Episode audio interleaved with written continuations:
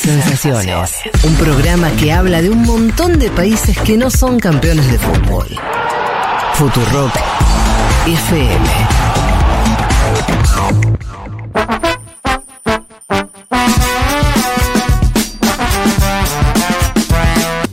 Estamos muy bien de tiempo, no quiero quemarlo. Vamos a empezar ya para darle largo y tendido al bloque de Juan Elman en torno a los 50 años del golpe a Salvador Allende por parte de Augusto Pinochet, las celebraciones, cubriste todo eso, sacaste un newsletter en eh, Cenital contando aquello.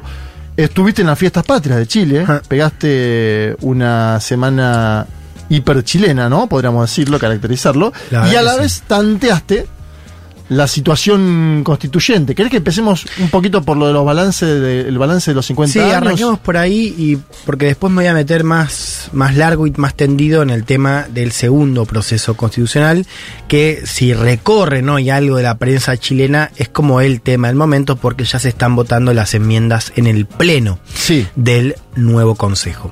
Les decía al comienzo, fue una semana muy particular porque, y esto pasa todos los septiembre, se mezcla el aniversario del golpe de Estado, que además este año tenía un condimento adicional por ser los 50 años, y las fiestas nacionales, que son en teoría el, el 18, pero comienzan un poquito antes ya. ¿Por qué Eh, la tradición de hacerlo con varios días? La verdad es que les queda cómodo por el momento del año. Ajá. De hecho, no, no es técnicamente su día de la independencia, pero se fija en parte por eso, porque es justamente una, un momento del año cómodo para, para hacerlo y son, sí, tres, cuatro días. Digo tres, cuatro porque muchos se toman una licencia ahí. Es una especie de puente oficializado en el medio Sí, del año. Y vacaciones. algunos se toman como una semana. Nosotros no tenemos eso acá. No, no, no. Deberíamos No, aprender, ¿no? Y es muy distinto el fervor nacionalista Sí. que hay. Eh, banderas por todos lados, en calles, en comercios, en los autos. Descubrí una manera de usar la bandera que no, no conocía porque las banderas están, o sea, las- son las banderitas que están, no sé de dónde se ponen, pero como arriba de los autos. Sí. Mm. Pero hay una opción Sí, que es, se la pliega en el capó. Entonces está como el capó Ay, tuneado con la bandera me de Chile. Ah. Sí, y después hay diseños, hay unos que dicen Viva Chile, en fin. Eh, bastante mm, curioso. Ahí hay todo un tema porque ustedes saben que hay como una suerte de disputa entre los que ponen la bandera antes del 11, lo cual simboliza un cierto apoyo al golpe de Estado, Ah. y los que la ponen después del 11, que Ah, vendrían a condenar eso. un poco más. Entonces, es un momento del año en el cual si vos te mudas a un nuevo departamento, podés divisar cuáles de tus vecinos tienen una postura más favorable al golpe del 73 y cuáles son más eh, opositores, si querés, Sí. al, al golpe. Bueno, esto es parte del folclore del 18. Eh, comentamos ya hace dos semanas la tensión que hubo en torno a la celebración, o mejor dicho, a la conmemoración de este año, que es más bien triste, lo es porque hay una marcha siempre el domingo previo, que justo en esta semana cayó un día antes, el 10, conocida como la romería, donde eh, se marcha desde la moneda hasta el cementerio, Recoleta, donde está eh, enterrado Allende, siempre termina mal, este año volvió ¿Es la a pasar. primera vez que participó un presidente en esa marcha? Por ahí en algún momento participó Bachelet y no Estoy lo sabemos. mirá, pero fue, fue- muy, ca- muy categórico, Fue ¿no? muy categórico la, categórica la presencia Eso. de Boric, eh, que por supuesto apareció en la prensa Sí. conservadora al día siguiente. Eh, Que lo vinculaban también con el desenlace, ¿no? Dijo que claro, Sí. que Boric estaba como que era mm, una suerte de hipocresía esto de condenar la violencia eh, por parte de manifestantes quizás más radicales y eh, formar parte del acto de la romería. Em, bueno, eso ya lo conté hace dos Sí, domingos, lo pueden claro. buscar en Spotify un poco cómo se vivió allá. Carabineros en el cementerio. carabineros en el cementerio, eh, la oposición que no participa de el acto en la moneda. Eh, claro, eso fue el día siguiente, con lo cual Sí. eso no lo llevamos a cubrir, pero bueno, fue un acto bastante emotivo. Un comentario, A ver. lo hice en Twitter, lo puedo hacer acá también. Claro. Fue bastante vergonzosa la falta de presencia institucional de la Argentina, que no mandó eh, no estuvo el presidente, no mandó al canciller, el cargo más alto era el del secretario de Derechos Humanos, que no formó parte del acto, en parte porque los que estaban ahí eran expresidentes o ministros, como en el caso, por ejemplo, de Brasil, el ministro de Justicia, Flavio Dino. El de Brasil estaba un poco más justificado porque Lula recibía la presidencia del G20. Bueno, Fernández iba a viajar, no viajó. Menos mal ¿Sabe que por qué no viajó Fernández? Él- No. al- aludieron a la cumbre del Al- G20. Sí, y después se fueron a, claro, para Nueva York, pero eso venía después. Sí. Menos mal que estuvo Estela, porque la verdad que Estela estuvo en un primer Bueno, fue la única oradora Claro. no chilena del acto. Por eso yo dije presencia institucional, digamos, ¿no? Representando el gobierno. Sí. Eh, y tuvo inclusive la, la calle Pou, presidente de Uruguay, digamos, con... con Sí, la calle, Arce, eh, Claro. Petro, Claro, pero digo- AMLO. exacto, AMLO que no viaja nunca. Exacto. Digo la calle Pou porque en general el resto tenía cierta similitud ideológica. Sí. Estaba la calle Pou. eh, no, digo, fue bastante... Y fue lo que se comentó, de hecho, en el acto, que de todos modos Ah, sí, salió... de salió Bueno, pero bien, entonces Horacio Pietragala fue. eh, Sí, Bien. lo que quiero decir es que no formó. O sea, Sí, sí, no estuvo- eh, tiene que ir el canciller todos los países, presidente. nadie mencionó a Argentina porque, claro, no, no estaba ni el presidente, ni el canciller, ni un ministro. O sea, lo más parecido o lo más alto era un secretario. Bien, eh, algo habíamos contado también ese domingo acerca de lo incómodo que es eh, el relato de la Unidad Popular 50 años después, porque está muy pegada a la contrarrevolución, que es la contrarrevolución de los militares, ¿no? del régimen de Pinochet. O sea, la figura de Allende en la memoria chilena ha quedado muy pegada al espejo de Pinochet, ¿no? Vos contaste en el newsletter que estabas leyendo mucho sobre esa experiencia, Sí, y, y trajo un libro, no, no, no lo comenté porque lo leí después, que para mí eh, es bastante sintomático de cómo se procesó culturalmente el aniversario de este año, porque el, el libro del año, el bestseller político, así como el de este año para nosotros fue el de conocer a Perón. De Aval Medina. Eh, claro. El de ellos eh, es un libro que se llama Salvador Allende, la izquierda chilena y la unidad popular, y lo escribe Daniel Mansui, que es un lúcido intelectual de derecha. Es un tipo que eh, escribe abiertamente desde ese lado, ¿no? Desde el lado más conservador. Tiene un libro muy bueno, Mansui, sobre la transición, que se llama Nos fuimos quedando en silencio, donde él explica muy bien cómo el ideólogo del texto del 80, que es Jaime Guzmán, que es el Sí. fundador de la UDI, que es el partido heredero del pinochetismo, crea un sistema político que sobrevive a la transición y que explica buena parte de las limitaciones políticas de las dos coaliciones, la derecha y la izquierda. Libro buenísimo, un tipo muy inteligente que escribe muy bien, pero que hace un retrato de Allende que es un retrato de alguien desde la derecha, porque básicamente lo que hace es explicar el, el- el caos y los problemas en la convivencia política de la coalición. ¿no? Entre esta, este lado quizás más institucional, que esta idea de la vía, eh, vía la vía chilena, La vía chilena al socialismo. vía- claro, Socialismo vía- democrático. Exacto. Eh, la vía pacífica al socialismo. Exacto. Esa es la frase que me estaba faltando. Eh, donde estaba, bueno, el propio Allende, una parte de su partido y el Partido Comunista y, si querés, el ala más radical, donde estaba una parte del Partido Socialista, la eh, conocida como, o la encabezada por Carlos Altamirano, una parte del MAPU y eh, fuera de la coalición, el MIR, ¿no? Que proponía avanzar por fuera de las limitaciones institucionales. Bueno, Cuenta eso Mansui, eh, omitiendo cuestiones importantes como por ejemplo la presencia golpista de Estados Unidos, o sea, él va Sí. narrando los problemas que tiene la coalición desde los desde las eh, incapacidades de esa coalición o de esas tensiones donde la democracia cristiana también ocupa un rol importante. Y después, en la segunda parte del libro, él eh, cuenta los problemas que tiene la izquierda post-transición con la figura de Allende. Ujú. Y aparece Alwin, aparece Ricardo Lagos y aparece Gabriel Boric. O sea, llega hasta Boric. Y fíjate qué interesante que el propio Boric comentó el libro, pues dijo le gustó mucho. ¿No? Es un buen libro. Sí, yo creo que si fuese chileno me daría un poco de cosas seguir leyendo porque hay pasajes que son especialmente cínicos. Mm.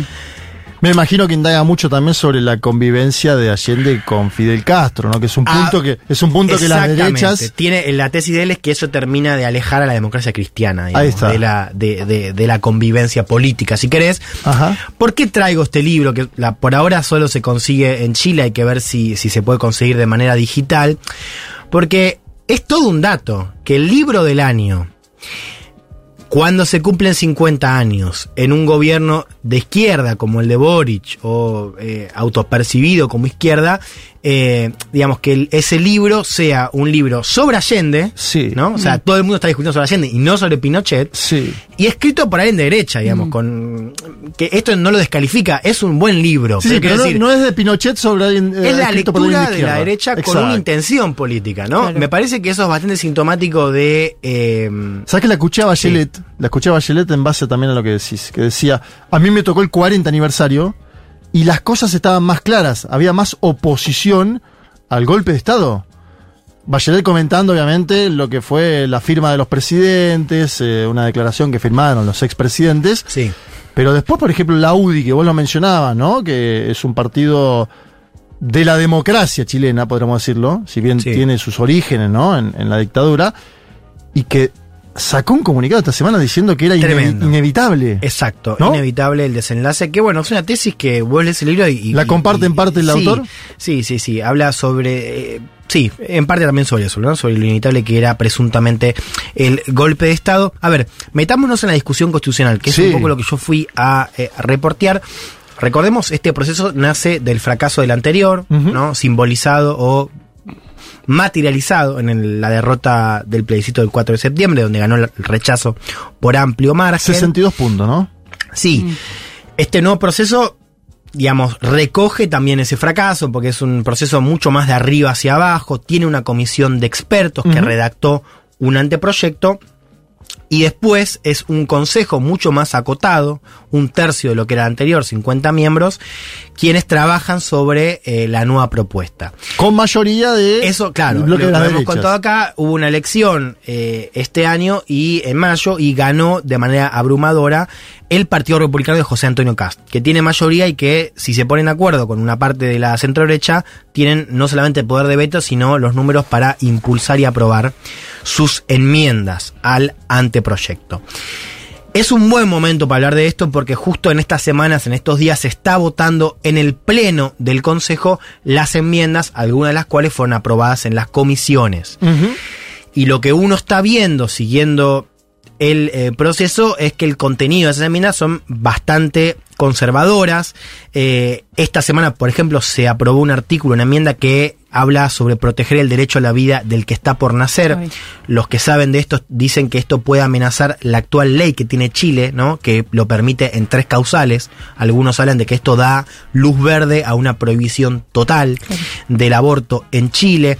Se eliminan las contribuciones a la vivienda, o sea, el impuesto a la vivienda, que uno dice, ¿qué carajo tiene que ver el impuesto a la vivienda en un texto constitucional? Bueno, es una de las propuestas estrella del Partido Y que Republicano. favorece a quienes más tienen, ¿no? Claro, obviamente. ¿no? Eh, y es un anteproyecto, por lo demás, que si bien incorpora la idea del Estado Social y Democrático de Derecho, que fue uno de los triunfos de la anterior convención, sigue manteniendo esta idea del Estado subsidiario, que es uno de los núcleos del De la texto Constitución del del 80. 80. Claro, ¿no? Leía también que está la Sí. expulsión de migrantes que ingresen por pasos no habilitados. Exactamente. Otra Fua. de las Picante. cuestiones que Bien de época, uno aparte. dice Sí, tal cual. y uno dice ¿qué tiene que ver esto? Puede hacer No, una ley. bueno. Bueno, eh, hablamos de esto con Antonia Rivas. Antonia Rivas es parte de la comisión experta del Consejo por parte de Convergencia Social, que es para el, el partido, El partido de Boric. Boric.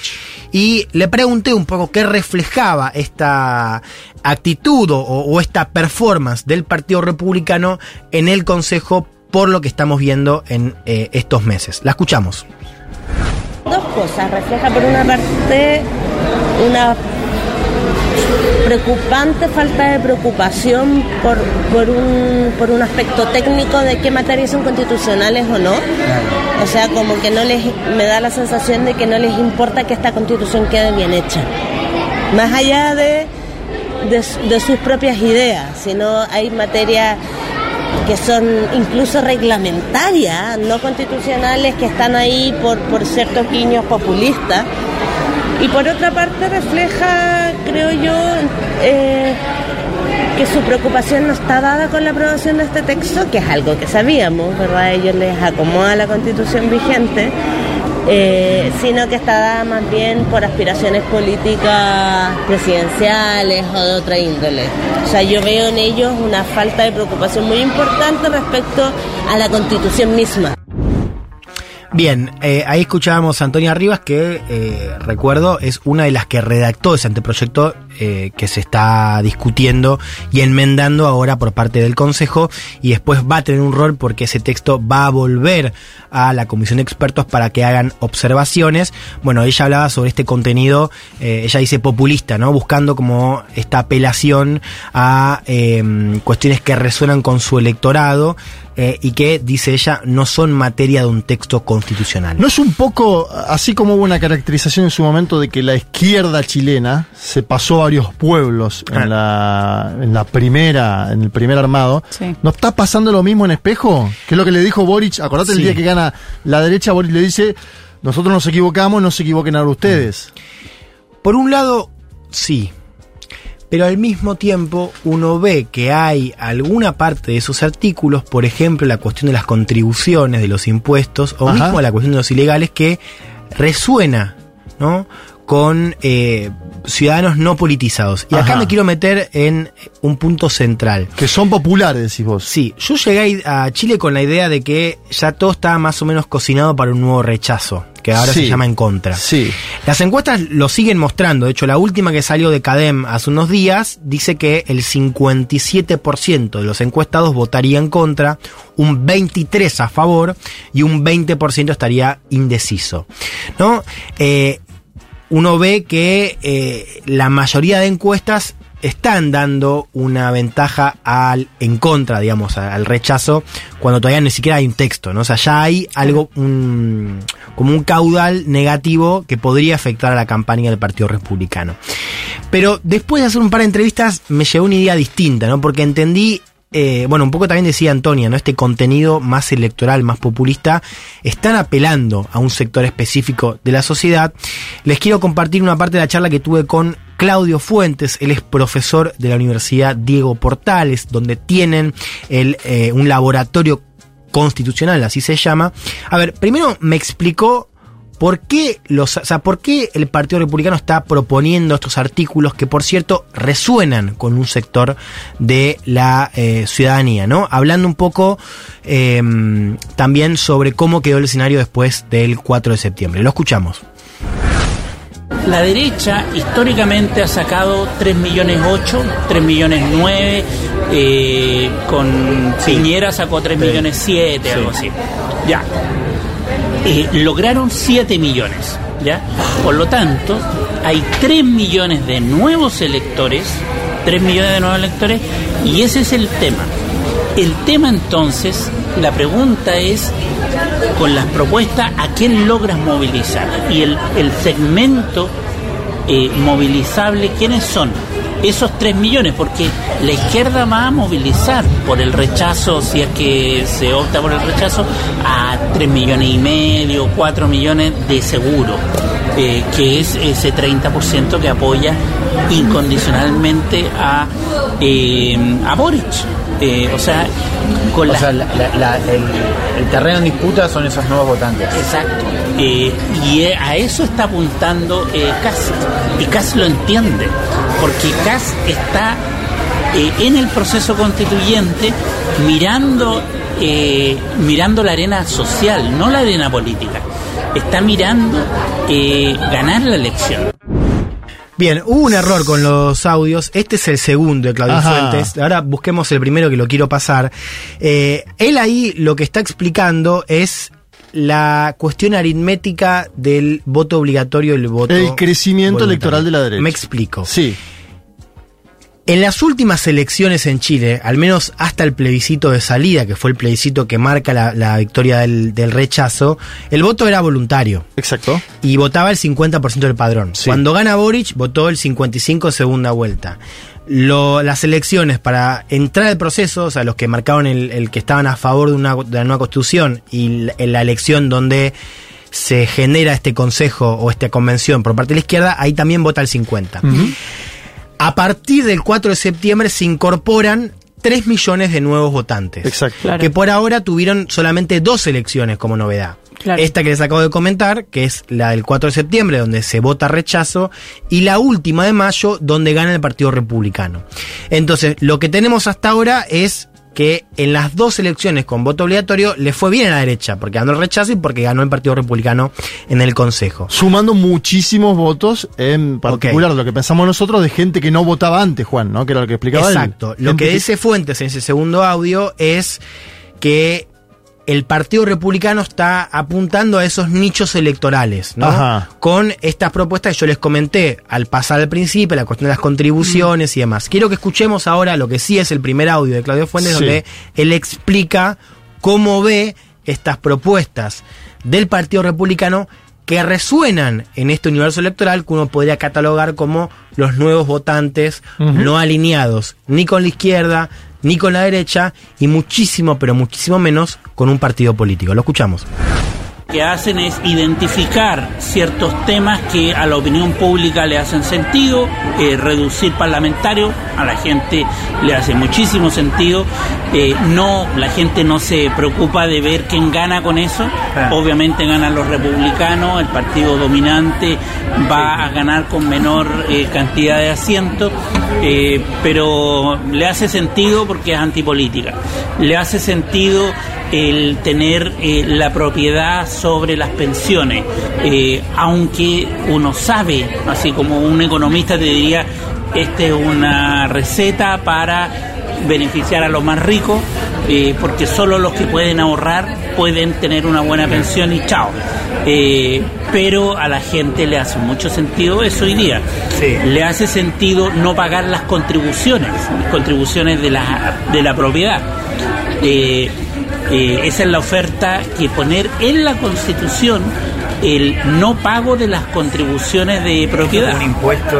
Es un impuesto a la propiedad, a la vivienda. Sí, que ahora, ese impuesto, por ejemplo, hoy día lo paga el 12,8% de los chilenos, que están ubicados en los sectores más altos.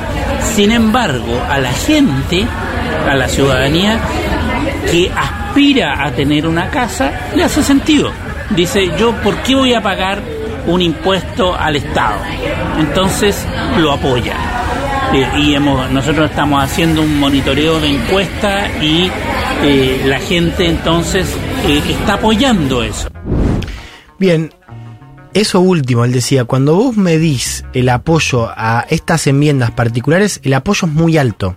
Con, con lo cual, digo, vos ves tendencias generales hacia una- un, un rechazo, pero estas enmiendas por separado tienen bastante apoyo popular. La duda, tengo sí. una duda sobre eso, porque hay que ir a militar una campaña, ¿no? Y me imagino que, si bien tienen apoyo populares estas enmiendas que vos vinculas con un, no sé si posible triunfo del acepto sería, ¿no? Si el otro se encuentra, o a favor, mejor dicho. Sí. Del a favor, alguien va a tener que ir a hacer esa campaña, la va a tener que dirigir o, o- no creo que Cast ponga la cara o sí, porque también es pon- Sí. ponerla es lo que lo mismo que tuvo Boric en su en su momento, ¿no? Sí, es Que una se muy sumaba, buena- no se sumaba. Una muy buena pregunta porque el rechazo en 2022 gana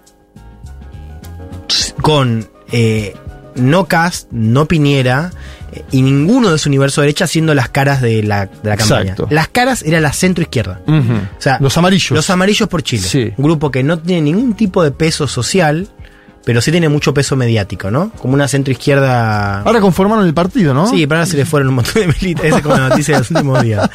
Bien, eh, bueno, solamente para, para que entiendan lo que él decía al principio acerca de cómo quieren bajar el número de parlamentarios, eso lo favorece electoralmente al Partido Republicano, pero a la gente le hace sentido justamente por la antipolítica, ¿no? Muy similar a lo que plantea Bukele en El Salvador Claro. en este momento, ¿no? Pero además que, exacto, ¿qué está haciendo también o, o cómo uno puede imaginar esa campaña? Bueno, van a intentar como despedazar esas- esos artículos y meterlos, por ejemplo, en TikTok. O sea, esta idea de los ilegales que decías vos, esto de las contribuciones, ¿no? Eh, apuntando a esos nichos electorales. Ellos ya saben que tienen a la derecha, que son Sí.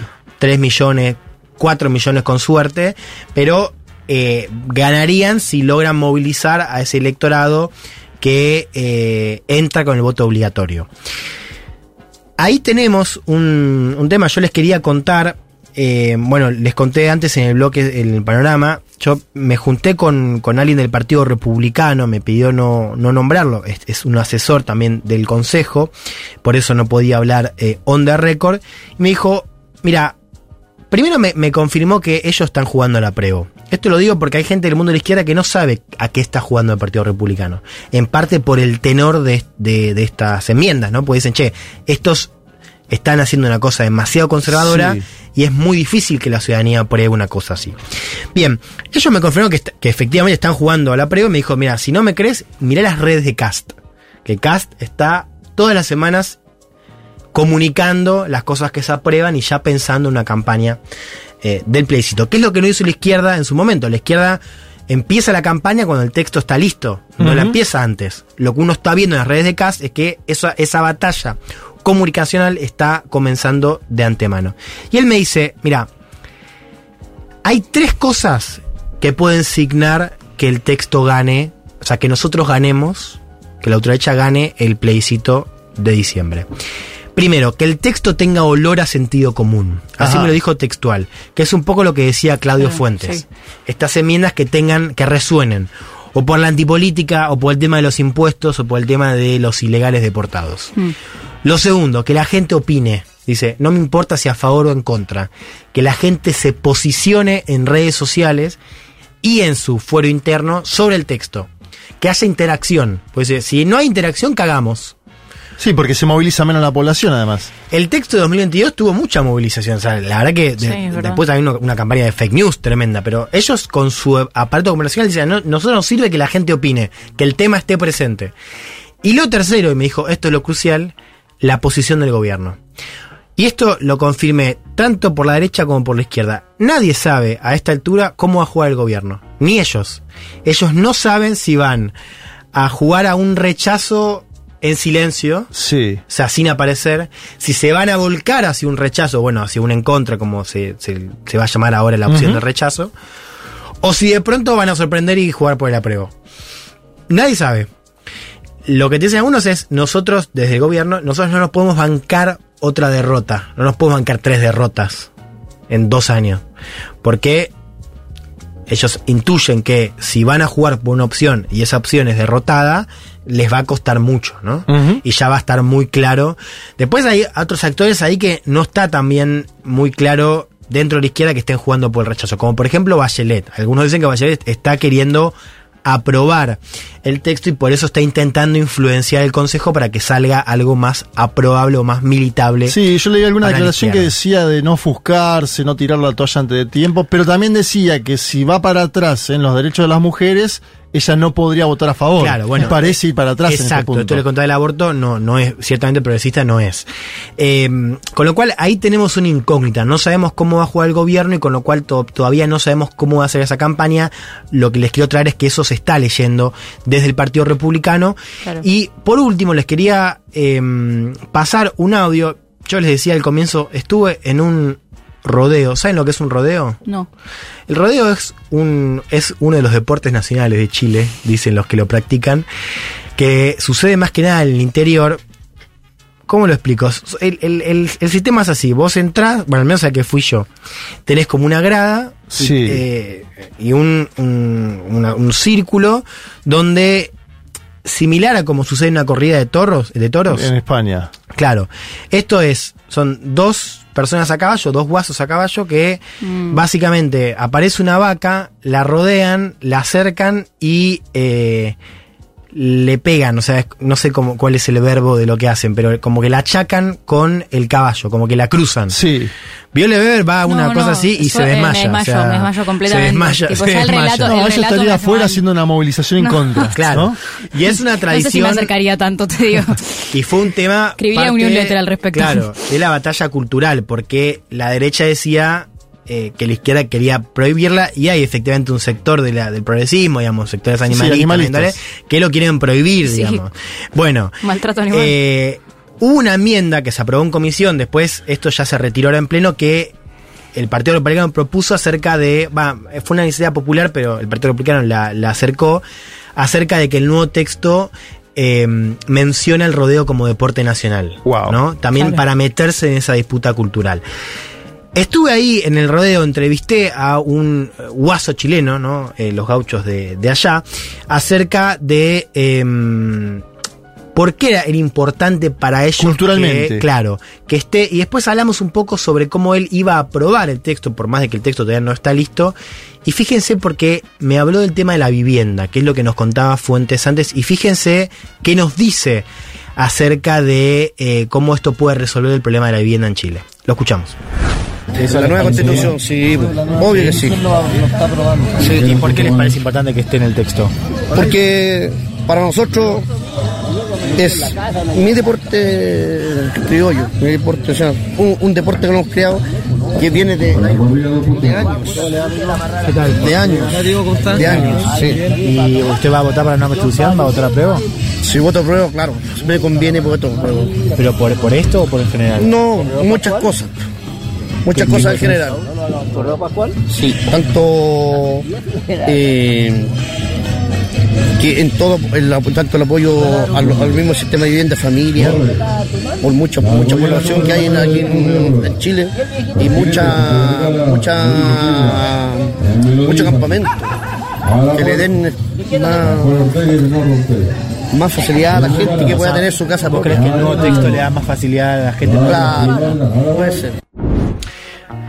Bien, primero le pregunté por el tema del rodeo como deporte nacional, él dijo para mí es muy importante, pero después él dice que va a aprobar por la cuestión de la vivienda. Entonces Sí. ahí hay una lectura de que eliminar las contribuciones puede de alguna manera resolver el problema de la vivienda en Chile, ¿no? Lo cual ahí uno entiende que hay también cierta desinformación acerca del impacto de, por ejemplo, eliminar contribuciones. Bueno, esto para que vean que, digo, hay cierta mm, cierta ventaja, si querés, en que el partido proponga estos temas, que son temas que no son constitucionales, o sea, pueden ser una ley en todo caso. Bueno, eso efectivamente va a ser parte de la campaña. El 7 de octubre debería estar el texto listo para que vaya a comisión de expertos. Después, si hay desacuerdos, se va a armar una comisión mixta, que es una parte de expertos y una parte del consejo, para intentar arreglar esas disputas. El 7 de noviembre, según el cronograma, debería estar el texto listo, o va a estar el texto listo, y el 17 de diciembre se va a votar en un plebiscito con voto obligatorio. Bueno, estaremos muy atentos. Acá hay un mensaje que nos dicen no sean tan porteños. En el interior del país también se hacen, ¿no? Hablando. Yo lo que conocía es que en Argentina se hacen más eh, jineteadas. Jineteadas, ¿no? ahí también Claro, como- sí. Doma. Claro, ¿Son las pero domas? Jineteada, si hay un festival. es ¿no? diferente a lo que contás vos. Acá No, vos es diferente, por vaca, eso. por- bueno, esto, no, por yo esto no lo vi en, no, Exacto. Por eso digo, a este, a hay mucho oyente del interior enojado con nosotros como si fuéramos unos porteños. Bueno, la verdad que lo que uno ve en el Festival de Jesús María, por Claro. ponerte uno, Jesús María de Claro. Córdoba, que lo vi toda mi infancia con mi papá, eh, mirando la TV pública, es otra cosa, ¿no? Son jinetes que están en el lomo de un animal un determinado lapso de tiempo, bla. No es lo que contaba Juan. Pongo la aclaración solamente para decirles que sigan mandando mensajes al 11 40 76 000 detrás de esta muy buena columna de Juan Elman sobre la situación en Chile y una elección que imagino que también vas a, vas a cubrir, digamos, porque es parte del proceso político Sí. que venís estudiando en el último tiempo. Difícilmente me dé para ir otra vez allá, pero al menos lo cubriremos acá. Lo cubrirás a la distancia. Eh, Un muy buen newsletter la semana pasada de Juan Elman sobre el tema de los eh, 50 Sí. aniversario del golpe de Estado en Chile. Nos vamos a una tanda y volvemos con Viole Weber eh, sobre estas cumbres antiimperialistas entre... Pregunta. Vamos a ver, vamos a ver. Vamos a ver, vamos a ver. Tanda.